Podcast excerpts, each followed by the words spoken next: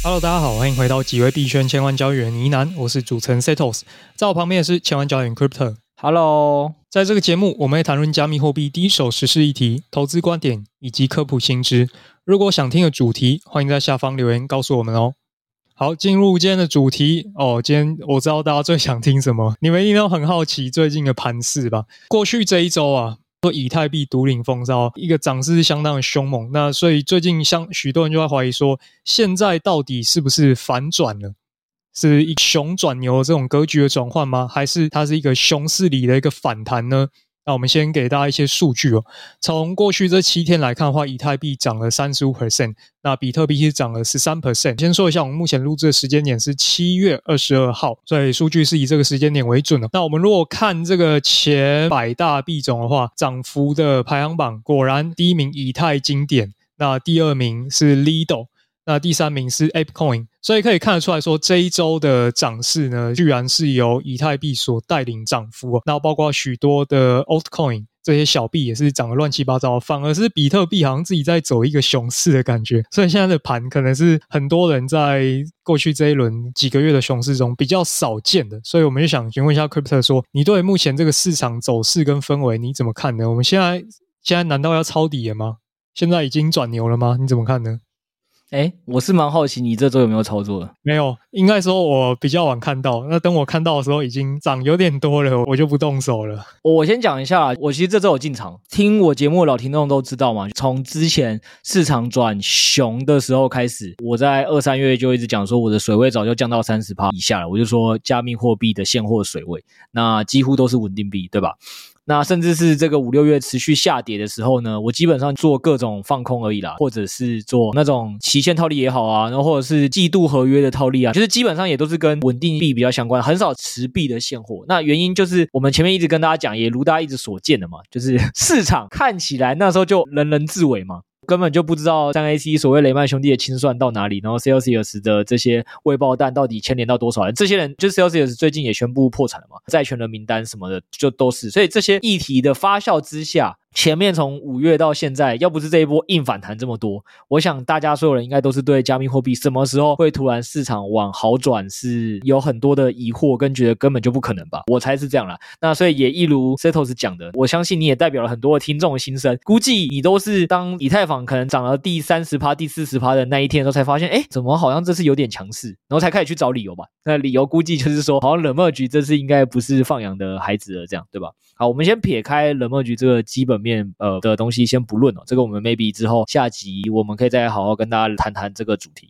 回到这一次，我就讲一下说为什么我有进场，就是说这次除了以太坊独领风骚以外，是不是还有 Lido 也是涨得算蛮凶的啦？前几天还有一个你现在没念到的是 Matic，它虽然到这七天只有涨三十趴，但它在前面我们录制的前一两天，它其实也拉了五十趴以上，基本上也是跟以太坊跟 Layer Two 有关。所以你可以看到一件事情，就是以太坊体系的相关概念代币。那如果听众对 Lido 不知道什么，我们简单讲一下，它就是提供以太坊 POS 质押服务的质押商。对，然后我们最近三猫报告也写这个，就是我们跟顾问们都对这个代币是蛮有兴趣的。总之，大家可以先从这个概念可以看到一件事情，就是说这次的代币的反弹，很明显一定是以太坊家族领军的，这是没错。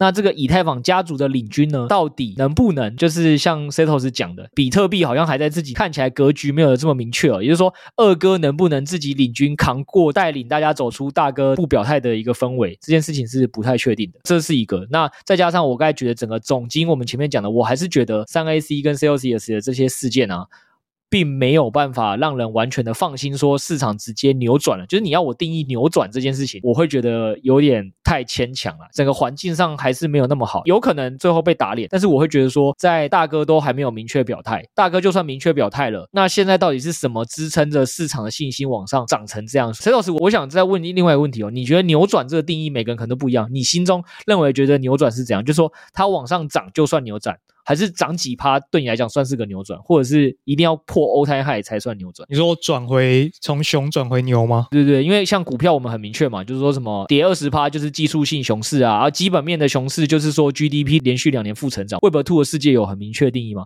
啊，我不太确定你现在币圈的这个所谓的扭转，在你心中或你觉得大部分的投资的小白们，他们会觉得说，怎么样的情况下可以算是一个扭转？严格定义，我觉得是超过前一个 all time high 吧。我个人理解的扭转了，还有我们之前可能很多的。人的分享都所谓的扭转，像上一轮我们就会说比特币真的回牛了，就是它破了前一轮的 all time high 高点，大概接近两万开始那一段。你说两万之前，它其实也是从三千一路震荡上去了六倍，但它就是比较慢。但是从两万开始上去的那段时间是加速度暴力冲上去的嘛，然后那时候以太币也是嘛，所以我会觉得，如果你讲的这个词是扭转了，我们先把它定义一下的话，我个人会觉得比较像是要到 all time high 才是一个扭转，或者是它这次很有机会突破 all time high。那我觉得，假设你有这种心理。的预期的时候，它对我来讲才是个扭转。前面讲的那一连串事件，就是大环境，我觉得产业的清算还没结束，然后大哥也还真的未明确表态，二哥有他自己产业的利好，没错，也带着自己的自家军有一个很明确的反弹。都看得出来，但对我来讲，我会觉得它就是一个大环境不好理的一个反弹。所以为什么我说我进场做嘛？我进场做原因就是反弹没有什么道理不做啊。我们讲过，市场不怕向下，最怕是没有波动。因为如果没有波动的话，根本连钱都赚不了。那假设你之前我都是做空，是因为我看到它很明确有一个下行的趋势，那我就做空嘛，或者是产业基本面问题我就做空嘛。啊，我现在明确这么看到有基本面的论述可以炒，它价格也明确有反应了。那熊市大家又需要找标的的情况下，我会觉得以太坊家族是很值得寄托这个希望的，那他会谈到哪不太确定，但不代表不能做。以我自己为例，就是我刚才讲的说，我就从过往的市场的配置大概三十趴左右，我这次前前后后把这一周持续加加加，我也没有加多凶了，我就多了十到十五趴左右的资金部位进市场去开始抢这一波反弹。那因为我的定义是抢反弹，跟做扭转就会有两个差别，就是 Sales，你觉得做强反弹跟扭转这件事情，在于你的操作上，你觉得有什么差别？你如果是抢一个访谈的话。代表某种程度上你是看动能的吗？那你一定有一个心理的动能的指标或者是定义，那那个动能不见的时候，你就要跑。但你如果觉得这是一个长趋势的反转的话，有些人可能就会配一些部位，那它是长持，打算到下一个高点再出掉的。对，差不多是这样。所以，尤其是假设我觉得是扭转的话，我就不会随意的去预测高点，或甚至是假设觉得情势不对，它有出现一两次的动能反转向下，价格下跌的时候，我可能就会跑。哎，没有，我可能不会跑，因为我预测是扭转，就是它可能只是一个中间的小幅的震荡洗盘，然后再往上。那扭转的情况下，我就不会这么的积极的，因为每次的下跌或觉得情势不对的时候，就马上快速的跑，或那个跑的或觉得情势不对的指标会放宽一点。但因为我现在是在抢反弹，所以对于我来讲，第一个点就是我会觉得说，只要一开始看到苗头不对了，我可能就会跑。那这苗头不对就有几个，一个点就是像 Setos 刚才讲的，你现在可以看到以太这几天看起来就是在打一个横向的平盘，而且你知道这个横向平盘是什么概念吗？它为什么会突然横向？就是 Setos 刚才讲第二个，因为我们家马一龙又发话了，应该也不是发话，这是实际做事给。市场一个小利空，所以以太我觉得反而是借机就在这边横盘中间休息。因为你说如果这个事件是真的很熊的时候，大家应该是不是借机拿这件事情往下打？它可能就直接反转向下，它也没有，它就是一个平盘。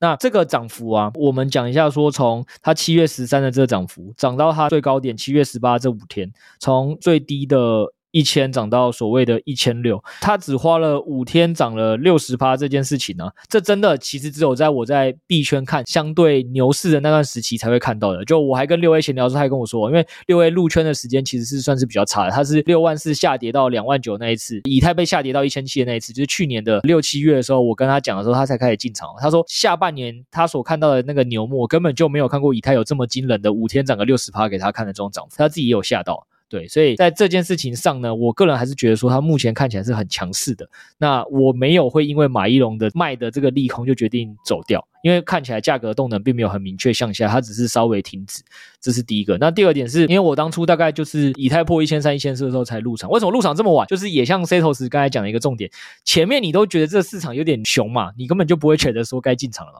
所以我也觉得说啊，就只是短期的反弹吧，短期的震荡。那十趴、二十趴都加密货币可能比较大的洗盘震荡也会有，所以前面真的不以为意。那就是我刚才讲的 Matic 那个事件，它也是因为有受这个题材的利好。那因为我自己本身是有主 Matic 跟生 bus LP。他第一次也是我遇到一个状况是说，哎，我收到币安补保证金通知，哎，我是开一倍杠杆做空做套期保值，结果我还收到了这个 补保证金的通知，我就发现说这个市场可能跟我前面觉得东西不一样。那我们一直有跟大家倡导一个观点，就是你可以对市场有一个自己的长期的看法跟观点，那到时候市场的变动你才可以验证说自己的想法对或不对。那不对的话，怎么精进跟修正？对的话，我就知道说，那我以后该看哪些指标，就你才会进步嘛。以我刚才的概念，就是说整个市场我确实看起来是没有一个很明确 V 转的利好啊，但产业有一个这么明确的动能在往上，盘面看起来也这么像我当初牛市的风格，为什么我不做？所以那时候就告诉自己说，你的操作还是要灵活，所以我就从做空的那一方转成做多这一方。但只是因为我一开始就定义说它是一个强反弹，我也不会说真的因此就什么加一百趴部位进去，我就是加了十几趴进去做这么一段。那从一千三加一千四，最后一次加好像加在一千五附近的以太。我就从一路这样加上去。那目前我们今天录的时候，它现在刚好是又回到了一千六了。对于我来讲，就是观察它的后续啊。如果我一觉得情势不对，比如说它往下跌到可能一千四百多的时候，我可能又会出场了。对，因为这对我来讲，我的风暴比也不差嘛。就是我一千三、一千四左右陆续进场了，我的平均成本其实我就算一千四出场的时候，我基本上也不亏。所以对我来讲，这个东西我没有必要，因为它现在可能短期这马一龙这几天出来，稍稍的 就是吓了一下市场，我就因此觉得一定要卖掉。我觉得我应该还是会先看动能有没有跌破一千四左右吧。再来就是也是我讲的，因为大家也不要等我们他开始听到说哦，我就设一千四，所以跌破一千四前你都不做任何的操作。这个东西还是要结合当下的市场情绪跟盘势的。只是我说以我现在节目录制的当天，我自己会抓的点应该是。一千四左右那个位置出去，因为对于我来讲，这一单我本身还会赚。那如果它持续往上，对我来讲，我可能赚的风暴比就更加，就让这个动能继续跑，横盘就赢了吧。再涨涨上去，年底都 all time high 了。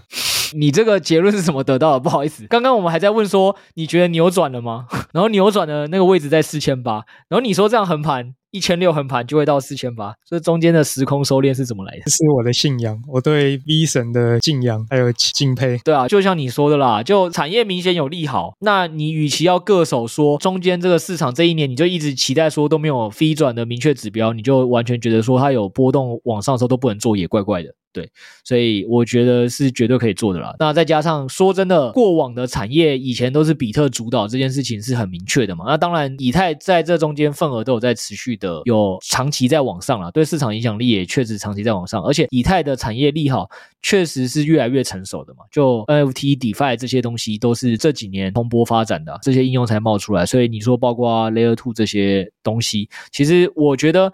这一轮的四年的周期，我今天在跟顾问开会交流的时候，我有跟他聊到，我说过往大家都很习惯看比特币的基本面四年一次的减半来定义周期。那我相信这件事情，因为过去三次都有它市场共识的存在，就是大家都是这么看这件事情的，所以我相信在第四次的时候，它还是会发挥它一定的影响力。但是这中间会不会因为有其他新兴的市场组成的动力，带着产业或整个市场在往前，其实还是有可能的吧，对吧？所以我还是会很关注以太这次的表现的。那诚如 Setos 的吉言，就是最好 V 神直接带领我们打破过往的所有周期的架构，好不好？直接用以太的产业利好带我们走回一个最短的币圈熊市，我也是蛮开心。这一轮好像有点反常啊，像 BTC Dominance 过往你熊市的定义就是要回升到可能六七七八十趴以上，但我刚看了一下，现在 BTC 市占的份额大概是四十三 percent。然后他就在一个区间里面晃啊晃啊晃啊晃的。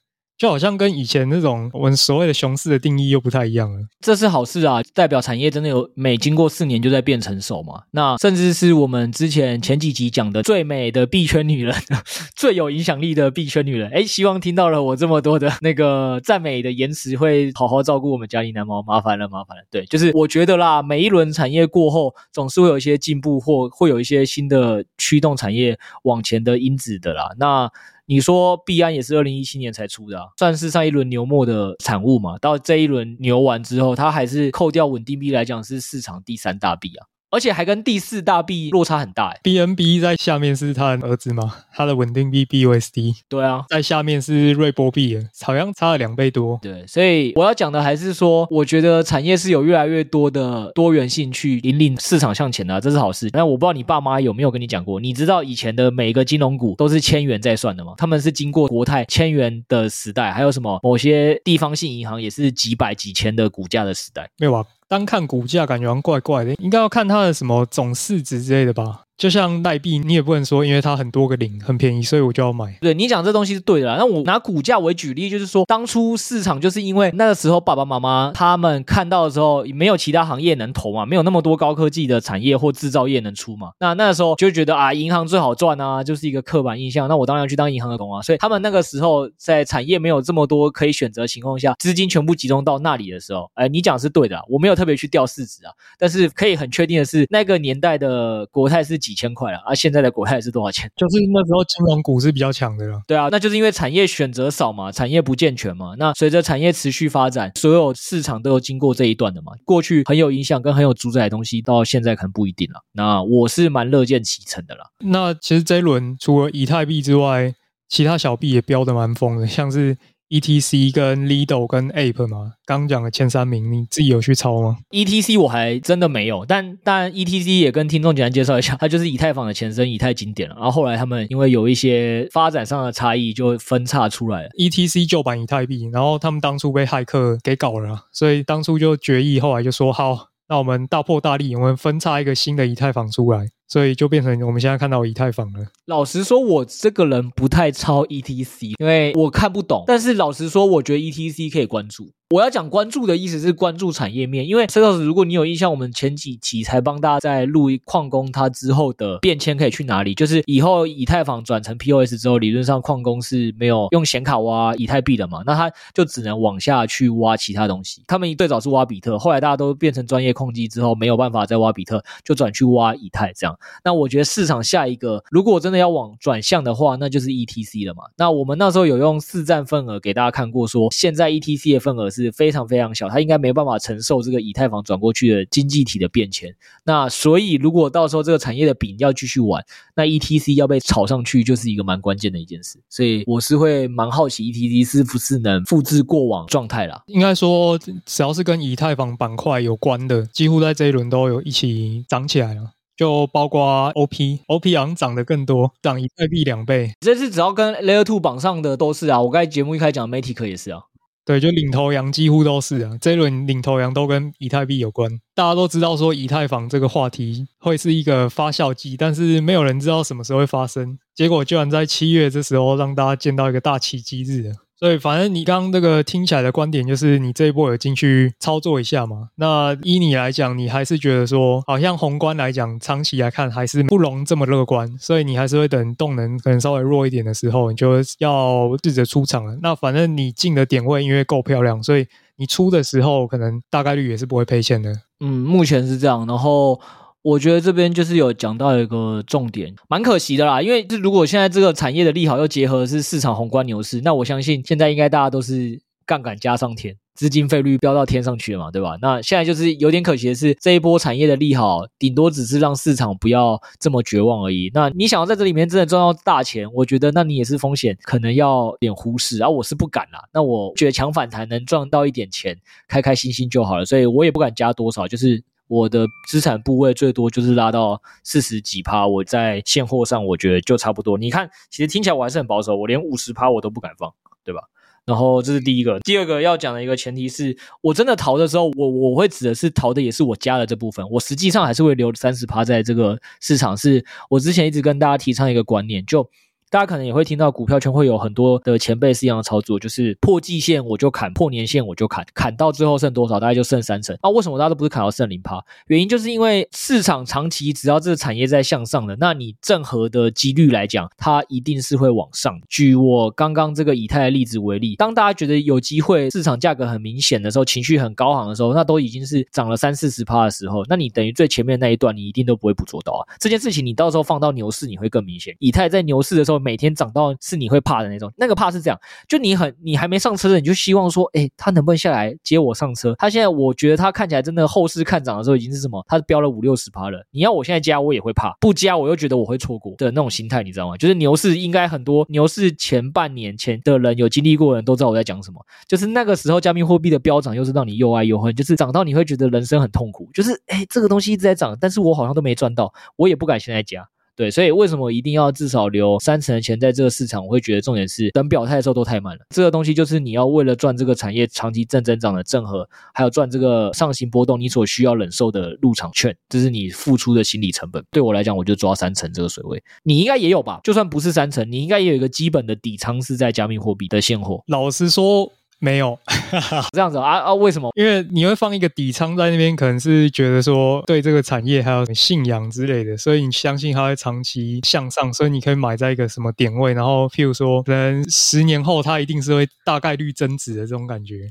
但以这个生命周期来讲，我虽然很相信它应该是会长期向上的，但是它的历史数据就还不足以证明，就是它是一个长期可以持续下去的东西嘛。有一个东西叫什么林迪效应，我不知道你有没有听过？是，就是它是指说存在越久的东西，越可能存在的更久。对，这个蛮可以理解，它就是正向螺旋嘛，大家会越来越相信它嘛。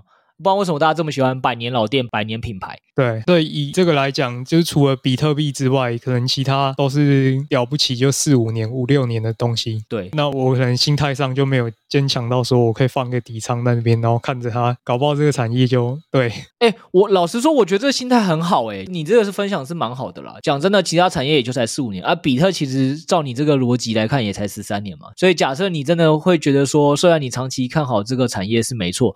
但是也确实，这个产业过往太多故事告诉你，前十大币一直在轮换，所以到底该配谁，你也没什么 feel。我觉得在自己没有办法真的很相信这个产业前，啊，你多放这些钱进来，你也会不舒服。我觉得这个想法我本身是蛮认同的啦，只是我觉得就是会产生两个问题，是我也会问自己的哦。你看两个，第一个点是，那你觉得通常那些百年老店啊，跟百年品牌啊，几乎都被价值发现完了吧？就是他们剩下的涨幅都有限吧？因为你基本上可以看得出来，现在大家所谓的美股最前面那几名，应该没有一个是百年老店吧？F A A N G 对，百年老店没有吧？现在名列前茅应该都是什么打抗之后才出来的，有到百年吗？你是不是有点忽略了打抗是两千年左右的事？诶对对对，就不是百年老店了。对啊，啊，他们就是真的超越了你讲那些百年老店嘛，各种过往的金融股啊，然后过去的石油跟铁路啊，对，就是某种程度，还是说其实应该是。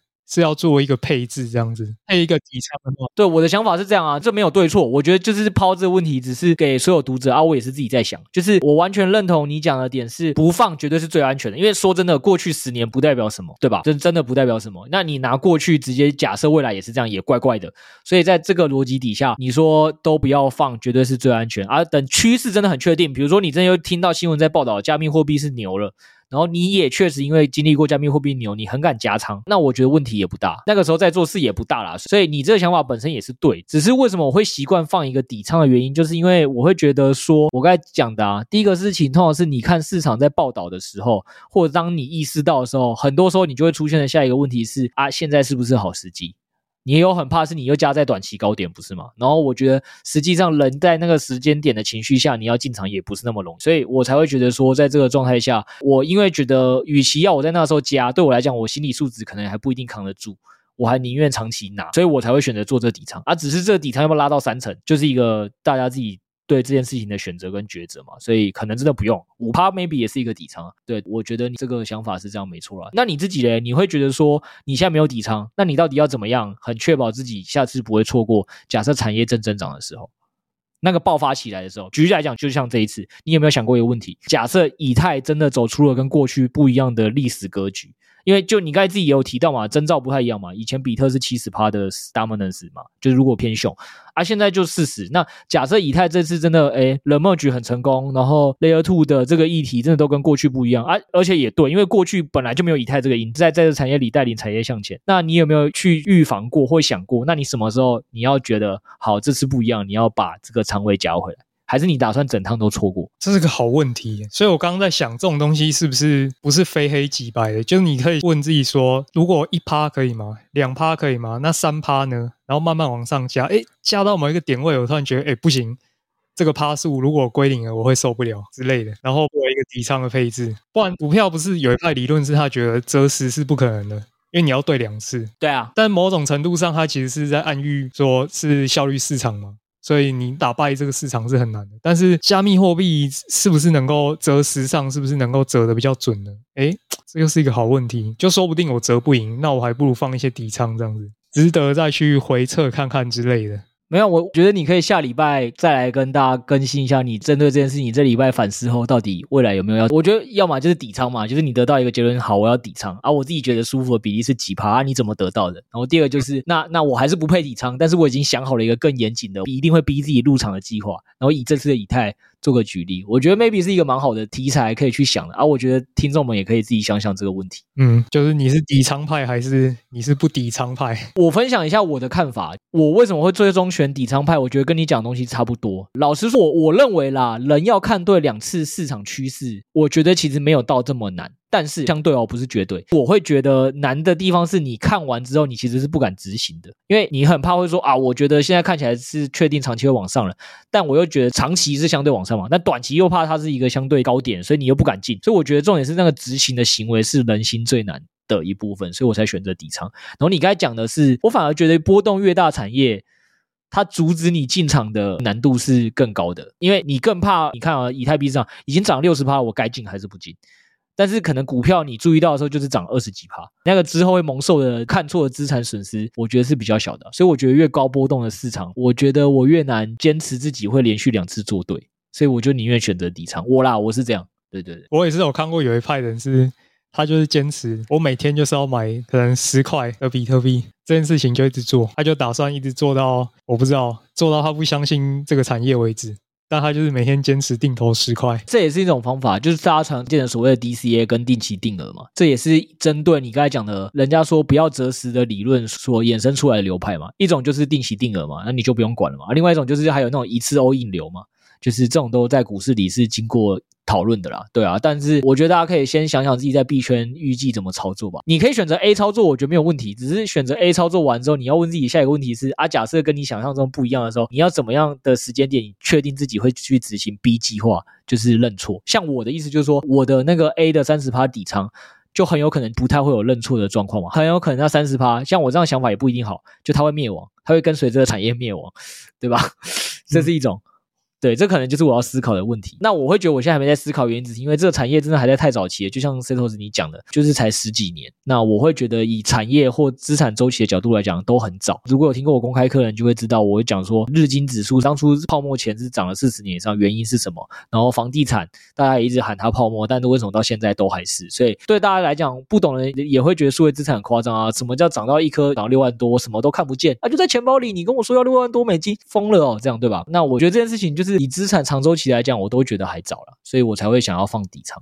对，但有可能我这件事情就判断错了嘛，所以搞不好我也在这集讨论完之后，我要想想，我要去思考一下，在什么情况下，其实我不应该再抱持这个想法。对啊，我觉得是留给听众蛮好的一个反思。不过我倒是有一点，我觉得蛮肯定的，就是像我们可能这一代出生的人，一定要选择你要承担什么样程度的风险。因为现在虽然我不是经济学家，不是数学家，但是我也知道说，你知道什么东西听起来不错是吧？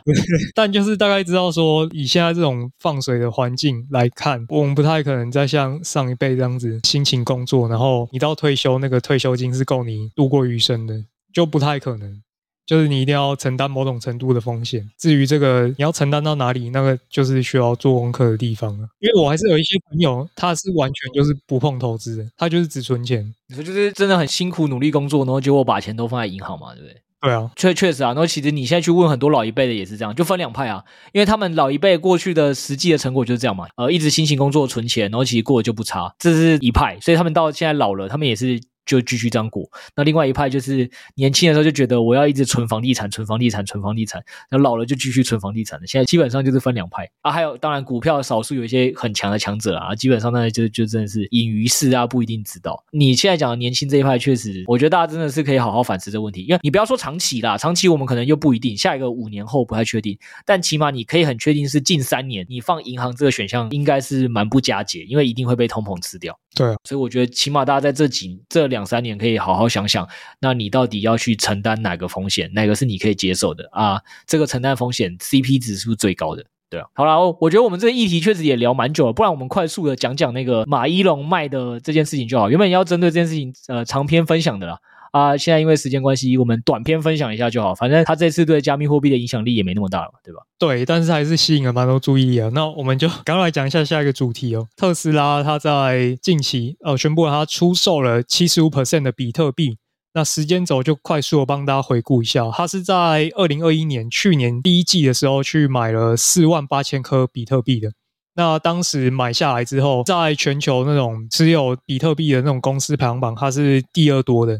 那一直到这个今年的第一季，其实他都还持有比特币哦。但是到这几天，他财报揭露了嘛，他正式的把七十五 percent 的比特币给出清掉了。那其实他是有吃损的哦，只是没有大家想象那么大。所以这件事情的影响是去年大家都知道有一波比特币的涨势，是他带起来的嘛。当初他喊说他买比特币的时候，隔天。比特币应该是涨了十几个 percent，但是到他近期这次出清出清掉七成五的部位的时候，其实比特币也才跌，好像两趴三趴左右，就是影响没有想象中那么大。但你觉得为什么居然没有崩跌？我倒是蛮意外的。影响没有崩跌原因，我觉得有两个啦。一个点是因为这已经算是过去的事件了嘛，因为他其实讲的点是说他在第二季卖啊，这件事情其实市场上早就有很多人都有这样子的预期了，甚至我记得早就有人发推特就讲说，到时候这些比特币的信仰者都会被特斯拉卖比特币的这个新闻给打脸，然后他自己还在底下留言说 Indeed 的，确实是嘛，所以我相信有一部分人早就对这件事情是有预期的啦。那第二个点是说，我觉得大家也可以想想这件事情到底实际上。到底对于市场长期来讲有什么坏事吗？就是应该说，当初他他买的这个比例也不算真的很高嘛。我觉得啦，然后他当初买的时候，我觉得会让大家很开心的一个原因是他那时候讲的东西是说，他觉得也不是只有比特币，只是因为大家是看数位资产，所以只看数位资产。他讲说还有黄金，他说他只是要开始实施看看多元资产储备这件事情，公司不要都是纯传统的法币现金。所以我觉得他就是一个 test。那当初这个 test 是有它的历史的原因嘛？那原因就是那时候确实是美国大放水时期啊，你就一直拿现金，就跟你刚才讲的立场是一样的啊，我一直存银行存款，对公司哪里好啊？对他来讲，他也觉得不好，所以他做了多元的测试，就是黄金也拿，数位资产也拿。那在现在这个阶段，我觉得大家又感觉说，大家对法币的美元法币的信心是在增强的。那所以在这个阶段是一，然后第二阶段是全世界的人对加密货币是相对不看好的年代，觉得这边可能有一堆清算的危险。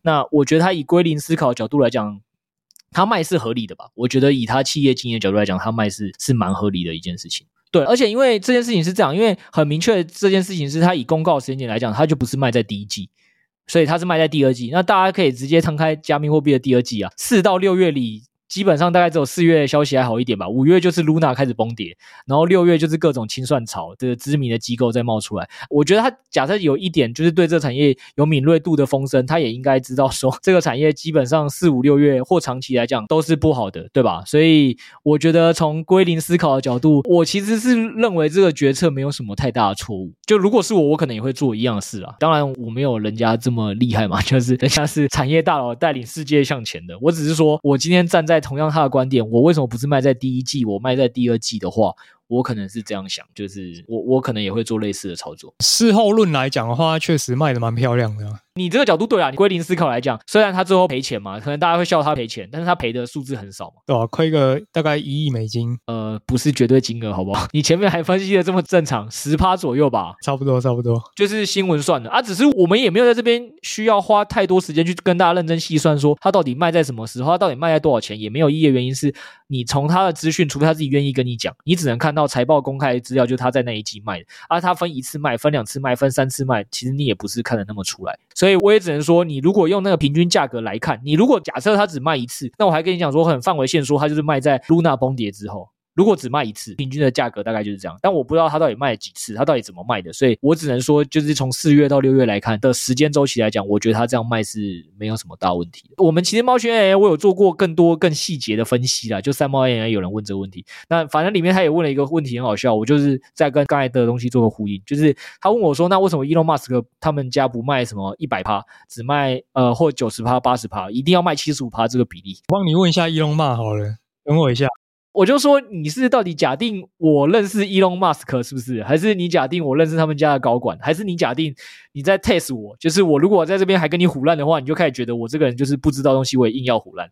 我就说我真的不知道。但是如果你这件事情也是问我一个常人的反应，我可以跟你讲的想法是跟我们刚刚前面第一个跟 Setos 讨论的议题一样嘛？这个东西没有那么非黑即白嘛？如果你看得出来，长期来讲，法币现金的方式储存一个资产不是好事的话，那你到底要留多少底仓在认为另外一个你觉得相对长期来讲会比较好的资产上，或你可以实现的资产上？对吧？所以你说他卖掉剩二十五趴，然后再加上，我觉得你先需要对到 Tesla 财报了，这对他们家来讲，这东西基本上可能已经是一个都不不能称为资产配置的一个决策了吧？确实这种感觉，像是 Setos，你会很认真的去思考你存款里的一千块到底该如何配置，好像会想着说，那这一千块是要拿去吃什么？大概是这样的配置，对，就是大概是这样吧。所以我会觉得说，你今天要问我说，他今天是以一个很认真的角度思考，说要留一个底仓观察这个资产也可以。你要跟我说，他搞不好已经这个钱微乎其微到，他就留个底仓当纪念也可以。就像很多人说什么啊，这个 NFT 归零了，我留个底仓当纪念，之后给大家给自己的孙子笑笑讲个股。很难讲啊，我真的不太确定他是哪一个想法，对吧？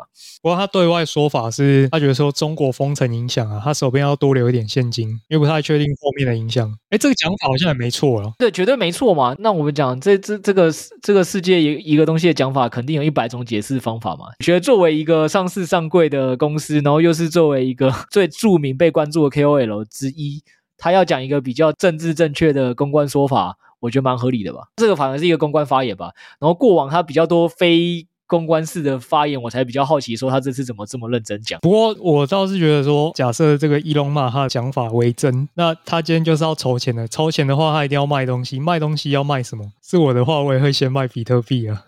没有啊，他之前说要筹推特股票的收购价的时候，他不是也卖了一堆 Tesla 的股票吗？然后那时候还一堆媒体在猎巫说，其实这一波下跌就是因为他在筹收购 Twitter 的钱，都可以让你解释。对了，但我们就事后论就好了，不用预测那么多。所以我才会说这个东西，其实我也没有真的很想深入探讨，就是他卖的原因是什么，因为你猜不了的。老实说，你真的猜不了。